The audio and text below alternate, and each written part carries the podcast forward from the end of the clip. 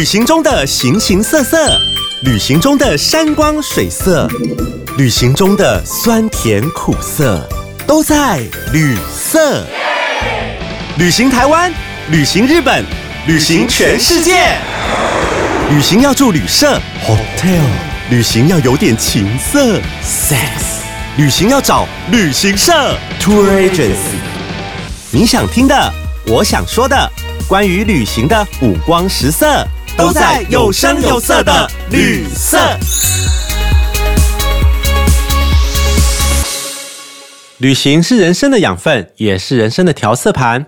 大家好，我是昂姑贵，梦掉的是草阿贵、菜头贵、油葱巴色贵好朋友昂姑贵，也是搞为喜花无正经的昂姑贵，很开心呢。今天我们的节目已经来到二十集了。我们的节目是从六月十八号开播，从那个时候我就一直在想，那我的节目能够撑多久？那节目的一开始，我想说，既然是二十集，那我们就来做一点简单的回顾。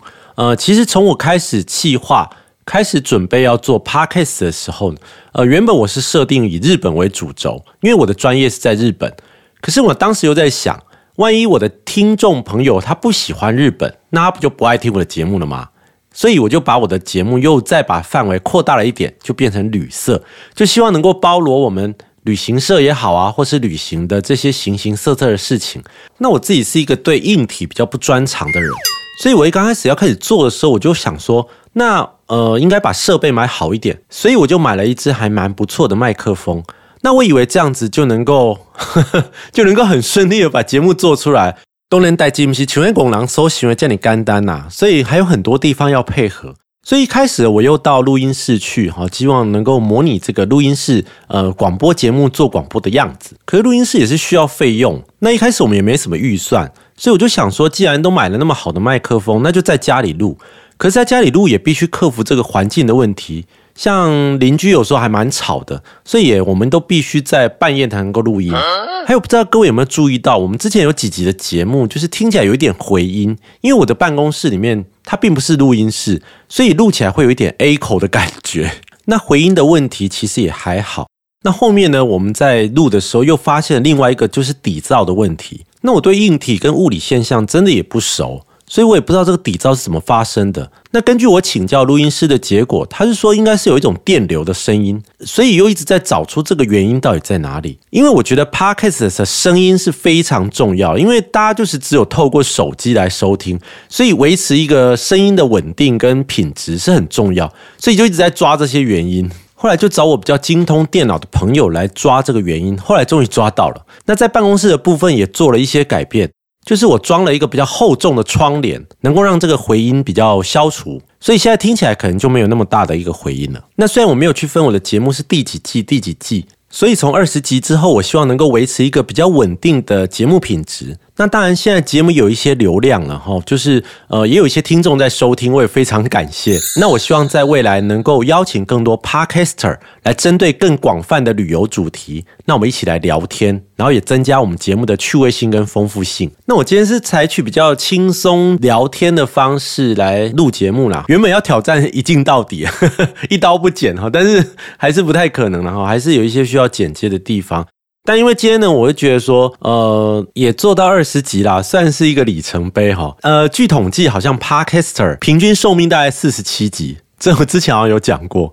那既然我们已经撑到二十集了，那我们就希望呢，呃，继续给给大家撑下去。那今天的节目，我也希望用比较轻松愉快的方式来呈现。那我们今天回到我们的单元了，我们今天的单元一样是去日本自由行。那我们这个主题呢，每隔一周就会出现一次。那我记得我们从刚开始的是从东京出发，然后慢慢的现在延伸到日本东北，还有中间也穿插了一些像去日本滑雪啊，那我觉得都还不错。那可是呢，我们一直强调去日本自由行是以日本自由行规划的角度，所以很多听众朋友就会问我，那去日本自由行规划的角度，那规划它有 SOP 流程吗？那我自己都是怎么样去规划呢？那今天我就要在这一集里面来分享一下我自己是怎么样规划日本自由行。那我有属于一套自己的 SOP，也给你参考看看。未来你要去日本自由行的时候，你也可以使用这套 SOP 来进行你的日本自由行规划。当然，我们知道每一个人的每一趟旅行都是独一无二的。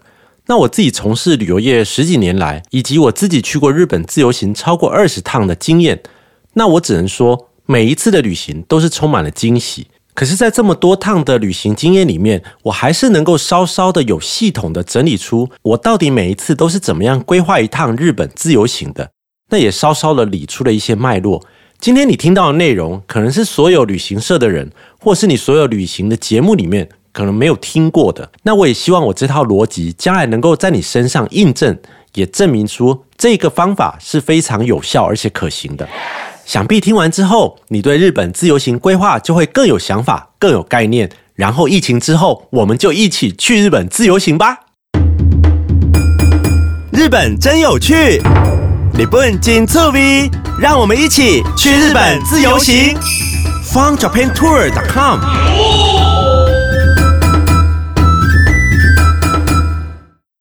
其实旅行的欲望跟你买东西的欲望是一样的，你脑中可能会先浮现出一个景象，或是一个你看了很想去的一个地方，那就会慢慢的激起你旅行的欲望。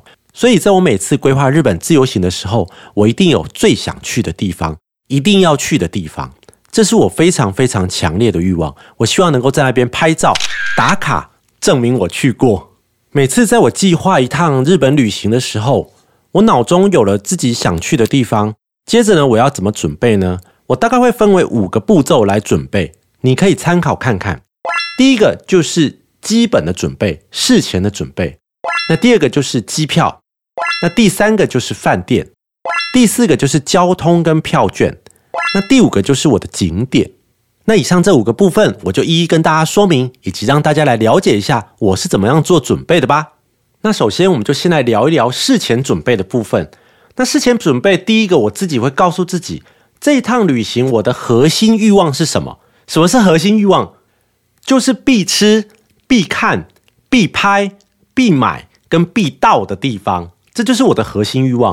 因为你要旅行，要有强烈的欲望，你才会有一种期待啊。而且通常我不太会去看别人拍的照片或什么的，我会亲自想到现场，看看它到底是长什么样子。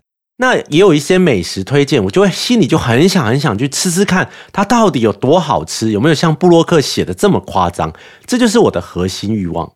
那第二个呢，我会去强化我的基础知识。其实去日本旅行最重要的基础知识就是地理知识啊，这个点跟点，这个景点、交通以及你所要到达的城市，这些基本的地理常识，你一定要有。那第三个要事前准备的就是网络资讯的收集，请记住哦，是网络的资讯哦，正确的资讯，而不是奇奇怪怪的资料。那你要怎么去判断哪些资讯是对你真正有用的呢？其实我都建议你直接去看日本的官方网站。其实日本不管是景点、饭店或是主题乐园，它都一定会有正式的官方网站。那我们大家都习惯用 Google 去搜寻嘛？那在这边我要分享你一个非常非常厉害的 p a p e 就是你要如何去找到真正的日本官方网站呢？你只要在搜寻的时候后面打上公式，公就是公园的公，式就是方式的式，公式这个意思呢就是官方网站的意思。比如说我想要找日本大阪环球影城，后面再加一个空格，然后再加一个公式，这样子就会导引你到最正规的网站。你不妨试试看。另外，虽然日本汉字和我们有很多相通的，但是还是有很多是以日文原文呈现的。那你不妨也用日文去看日文网站。其实现在跟以前的网站架构已经不太一样了。过去的网站你可能看不懂，因为它是日本原文。可是现在日本啊有很多官方网站，因为 Google 网站很厉害，它已经会直接的帮你翻译，翻译成繁体中文，但是又可以马上跳回日本原始的网站。所以基本上你在翻译上是没有什么困难的。那因为日本的网站资讯都非常的及时，所以建议你看原始的，这样子就不会出错。比如说景点的公休日啊，博物馆的公休日这些啊，或者是临时有什么公休的，这个都在网站上都会及时的出现。那最后一项我会做的行前准备，就是下载一些有用的 APP。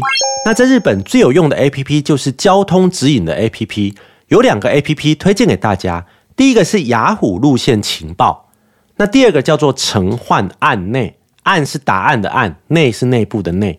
这两个都是指引你日本交通的 APP，而且它有电脑版，也就是说，你可以先在电脑上模拟或者是练习一下，然后再用自己的手机去对照。那在日本的时候，你移动就靠这两个 APP，你要搭什么车，怎么转乘，上面的时刻表都写得非常非常清楚。最重要的，你在台湾一定要先熟悉这个软体，所以你要先用电脑版去实验一下。那当然，天气也很重要，所以我非常习惯看日本雅虎的天气预报。请记得是日本雅虎哦，它的天气预报非常的准确，也非常的详细。好，我们常说去日本自由行要做功课，做功课。讲的就是我们事前准备，那我们就来复习一下刚刚说的。第一个就是你的核心欲望，必吃、必看、必拍、必买、必到的景点。那第二个就是你的基础知识啦，包括你的地理知识跟交通知识。那第三个就是你要搜集的网络资讯。那网络资讯我也建议你就是找日本官方的网站，刚刚也提供给你的。搜寻的时候打上“公式”这两个字，这样子就能找到最原始、最正确的官方网站。那另外呢，还有雅虎路线情报或者是陈焕案内这种交通的 APP，也一定要先下载好哦。好，那准备好之后，我们接着就要进入到实做的部分。什么是实做？实做就是真的要付钱，有可能会付到钱。既然要付钱，就要谨慎，因为有可能会造成一些损失。如果你不谨慎的话，所以我们在旅行的时候，通常告诉朋友，旅行本身就是带有危险性的事情。有两个字你一定要牢记在心。那就是风险。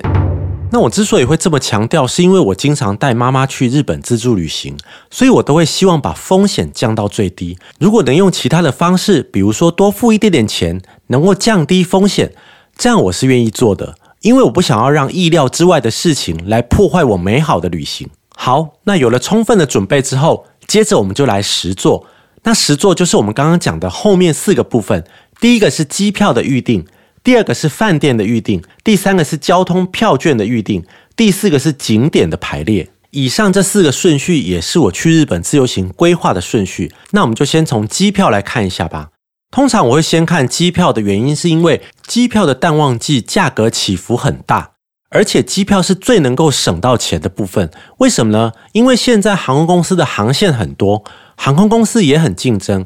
那每一架飞机上面有各式各样的票价。那也有所谓的早鸟票，所以你常听到人家说，机票好像越早订会越便宜，这是有它的道理的。因为航空公司都希望一架飞机还很空的时候，就先赶快卖出一些票，让这个飞机有基本的搭乘率，这样子才能够平衡它的成本。所以通常会推出一些早鸟票。不过就像我们刚刚说的，其实风险这两个字你一定要牢记在心。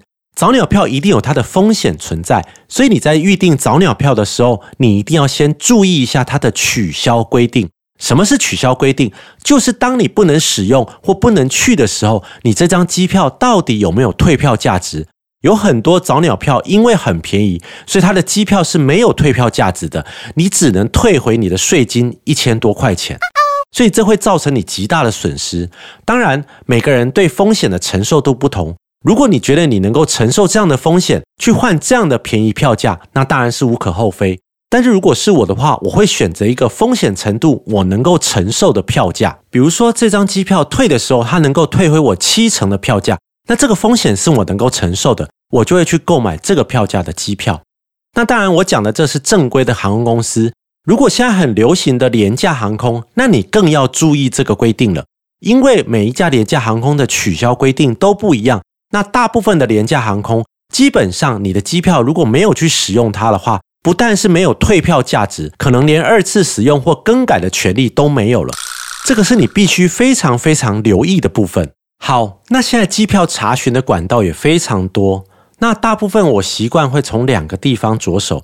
第一个是航空公司的官网，因为现在官网的架构也非常的简单。你可以依照你要的日期、航程、航点去查询正确的票价。那因为航空公司也非常的竞争，所以它官网也会不定时的推出一些优惠票价。那第二个管道是一般大型旅行社的网站。其实现在大型的旅行社网站在机票这个部分也做得非常简单好用。它从各个航点、各个时间，还有各家航空公司以及各种价位的比较，还有剩余机位的联动。都做得非常清楚，所以基本上还蛮一目了然的。那至于你要从航空公司的官网去预定，还是从旅行社的官网去预定，这就见仁见智了。不过在这里，不是我从事旅游业，我就帮旅行社说话。一般来说，在我自己上班的时候，我都会透过自己的公司去预定。那并不是说透过自己的公司去预定就比较便宜，而是因为有专门的人来负责我的机票。你想想看哦，如果遇到台风的时候，因为航空公司的人力有限，你有时候在紧急状况的时候，你要打票务中心根本就打不进去。可是呢，如果是透过旅行社的业务帮你处理的话，那你很快就可以找到他，看是要改票，或者是延后，或是提早。总而言之，就不会让你像无头苍蝇一样不知所措。那有些听众在查询机票的时候，可能有看过一种网站，叫做机票比价网站，像 Sky Scanner 那一种。那那个是一个平台，它并不是真正的航空公司网站，它只是会帮你做一个中介，做一个连接到最便宜的网站去。那我个人是不习惯用这个啦。因为它有些导引的是到国外或是大陆的网站，那基本上要付钱的东西，我自己还是会谨慎一点。基本上机票预订没有一个固定的规则，就按照你自己的旅游需求去预订。不过有三个重点，我还是要在这里提醒大家：在预订机票的时候，第一个，你一定要去注意它的取消规定，就是说它取消这张票到底还有没有价值。那第二个就是它的改票规定。好，就算你不取消，你要换时间，它有没有什么相关的规定？是有哪些时间不能使用的，或是你要必须要补上很高的差额？这也是你要留意的地方。那第三个就是紧急处理的流程。所以不管你是透过谁买机票，航空公司也好，旅行社也好，特别是如果有旅行社业务人员或是航空公司的票务人员，这些紧急的电话、紧急的联络方式。不要只透过 Line，你一定要留下他的手机，这样子万一遇到紧急的状况的时候，你才能够马上的联络上，做及时的处理。每一趟的日本自由行，机票一定是我第一个处理好的事情。那接着我就来处理饭店喽。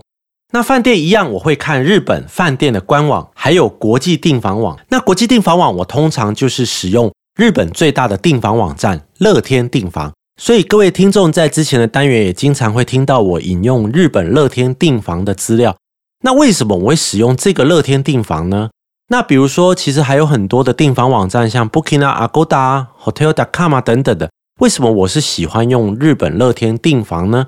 几个原因啦。第一个是它的资料真的非常齐全，它无论是图片、文字的说明。都非常的详细。那第二个是它的资料库也很庞大，因为毕竟它是日本最大的订房网站，那它的资讯也非常透明。那第三个原因也是我认为最大的好处，那就是它是以日币计价，所以我在精算成本的时候，其实我在台湾日币是以多少汇率去兑换的。那我到那边付款的时候，我大概心里就有个底，我这个房间的价钱是多少，我不会有汇差的损失。那还有一点，也是我喜欢日本乐天订房的原因。就是我每次订房都会有累积那个点数嘛，那它的一点呢就是一块钱日币，所以累积起来的会员点数又可以折抵下一次的房费，这是我觉得最好用的。总而言之，现在日本的订房其实大部分都没有透过旅行社，可能透过这些国际订房网站还多一点。不过我相信很多听众朋友一定心有所感，就是你现在最困难的不是订房这件事情。而是你筛选饭店真的不知道怎么样去筛，因为资料库真的太过庞大了，每次都要花很多很多的时间去研究，而且有时候你看到那个不可取消的房价很便宜，那你又不知道到底定下去是好的还是不好的，然后在订房的过程又得不断的去问朋友，或是在网络上找资料，看看别人住的评价等等的，哦，真是伤透脑筋呐！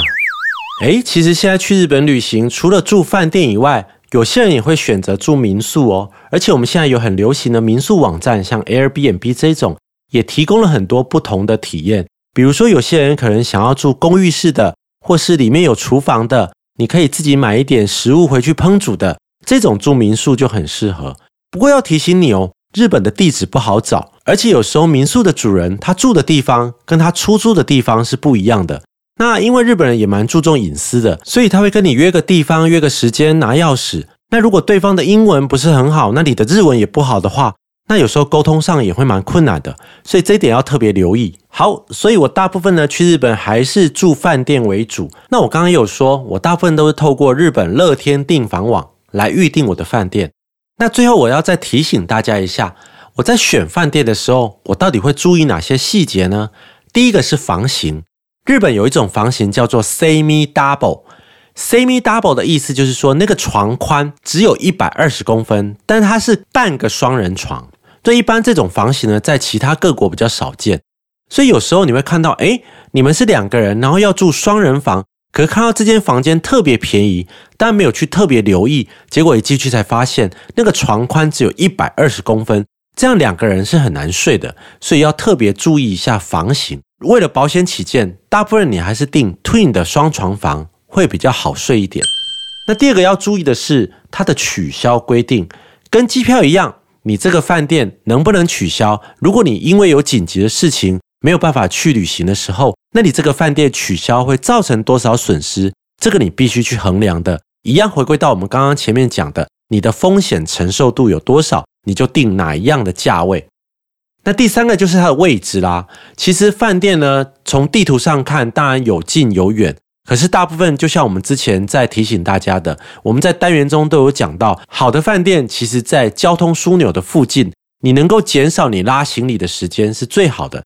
当然，离交通枢纽、离车站越近的饭店可能就越贵，所以你也要去衡量一下，你到底要花时间还是要花钱。那最后呢，就是我会建议你住在跟机场的交通转折点越少越好的地方。什么叫转折点？如果有一家饭店，它很便宜，可是它要转好几次地铁，还要再转机场快线。跟一家饭店在机场快线的终点，那你会选哪一家呢？其实就我来讲，我会选择转折点越少越好，因为毕竟你要回国的时候是不能有任何差错跟延误的。以上重点就是我提醒你在预订饭店的时候必须要注意到的地方。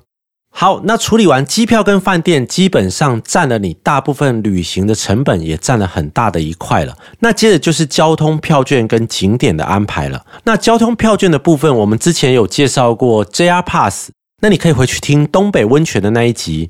那其实 JR Pass 在日本各个地方都有不同的区域跟不同的使用方式，那你就要依照自己旅游的区域来购买不同的 JR Pass。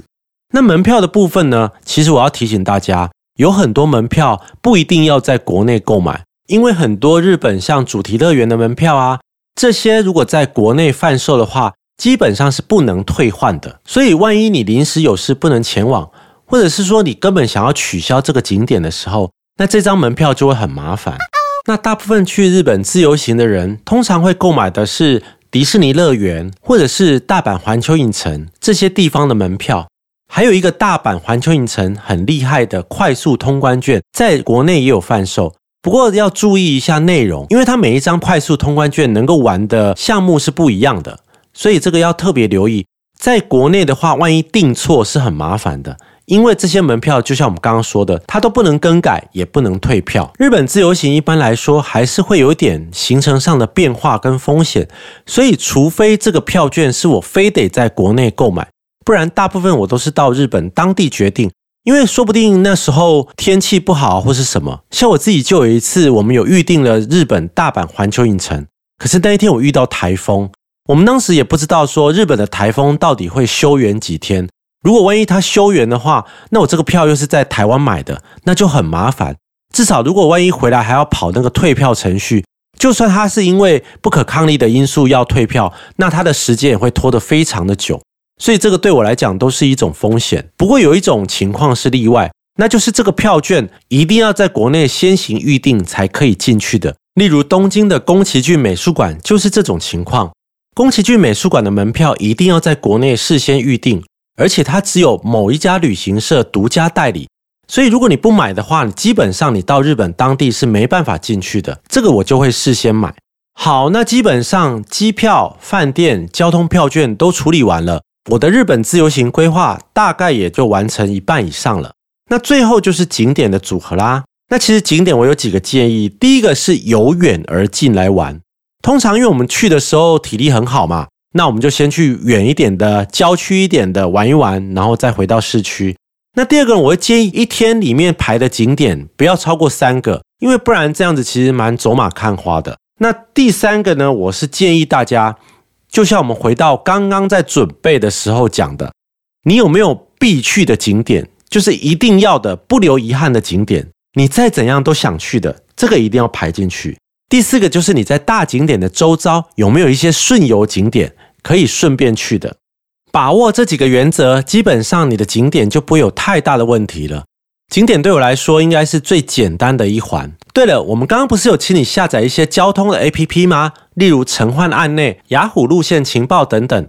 那这个 APP 这时候就要派上用场喽。你的景点在串联的时候，你可以去试算一下，你需要花多少交通时间，甚至在 APP 上面，你都可以算出你要花多少的交通费用来串联你的景点。这样子你在规划一天的行程的时候，你就有个准则了。那之前我带妈妈去日本自由行的时候，其实我都会安排一两个景点备案，就是万一比如说 A 景点没办法去的时候，或者是因为体力上的问题，或是种种的因素，我就会有替代方案。不过我觉得日本自由行最好玩的地方就是它的随性，因为我们也不见得一定要照表操课了，又不是跟团，所以呢，如果能够保持一颗开放的心。这样一定会玩得更开心。哎，这一集呢，我真的把我自己规划日本自由行的步骤倾囊相授喽。从事前的准备到机票的预订，还有饭店的预订，最后是交通票券跟景点的安排。那你有没有赶快手刀做笔记的呢？等到国境开放的时候，就是你一展身手的时候喽。对了，最后还要提醒一些经验谈。像网络的部分啊，有些人可能会买一些 SIM 卡，或是现在已经比较不流行的，就是租个 WiFi 机的。大部分我还是建议开放国际漫游比较方便呐，这样子就不用换来换去。因为有时候你换那个 SIM 卡，万一你的手机自己的 SIM 卡掉了也很麻烦。那最后最后我要提点一件我们都不愿意它发生的事情，可是它万一发生了，你也得面对的事情，那就是掉护照。所以有些人他会准备两寸的大头照，还有护照的影印本，收在跟你的证件不一样的地方。这样万一万一你的护照掉了，你可以很快的去补办回国的证件。而且我们去日本，通常我们都习惯在国内就把日币换好。可是我也建议你带一张金融卡，这张金融卡是有开通国际提款功能的金融卡。假设你的现金不够，或者是有意外的状况产生，你还可以在日本先行提款。听完这一集，是不是有一种迫不及待想要规划日本自由行的冲动呢？别急，别急，我们的国境即将要开放喽！哈 哈希望啦，希望啦。那我也非常迫不及待的期望我们的国境赶快开放，让我能够赶快实现上一趟还没有实现的旅游计划。我相信等到可以去日本旅游的时候，你再把这一集拿出来听，对你在规划日本自由行一定有相当的帮助。节目接近尾声，谢谢你支持我到二十集。那在未来的日子里，我会持续的提升自己的节目品质，也会涉猎更多更多的旅游主题，还有我们去日本自由行的单元，也会解锁更多日本的景点跟玩法哦。真的非常感谢大家收听旅色节目，不管你是第一次听，或是我们的忠实粉丝，我都非常欢迎你持续追踪、关注和分享旅色 Podcast。旅行的旅，颜色的色。我们的节目每周五上架，除了分享五花八门的旅游话题，也有去日本自由行单元，提供你趣味十足的日本旅游资讯。另外，和节目有关的内容，我都会放在去日本自由行的官方网站或 FB 粉丝专业哦。只要 Google 搜寻“有趣的去”。去日本自由行就可以找到我们的粉丝专业跟官网，粉丝专业可以连接到昂古贵所有的社群媒体，也欢迎你小额赞助抖内鼓励我们哦。当然，你也可以在 IG 上搜寻旅社的官方账号 Travel Color 一六八 T R A V E L C O L O R 一六八。对于节目或单元有任何的想法，都欢迎留言告诉我们哦。如果你有特别好笑或难忘的旅游经验，或者是你真的很想靠北一下我们旅游业，欢迎和我联络，和我一起来录音。我是旅社主持人安姑桂，我们下周见喽，拜拜。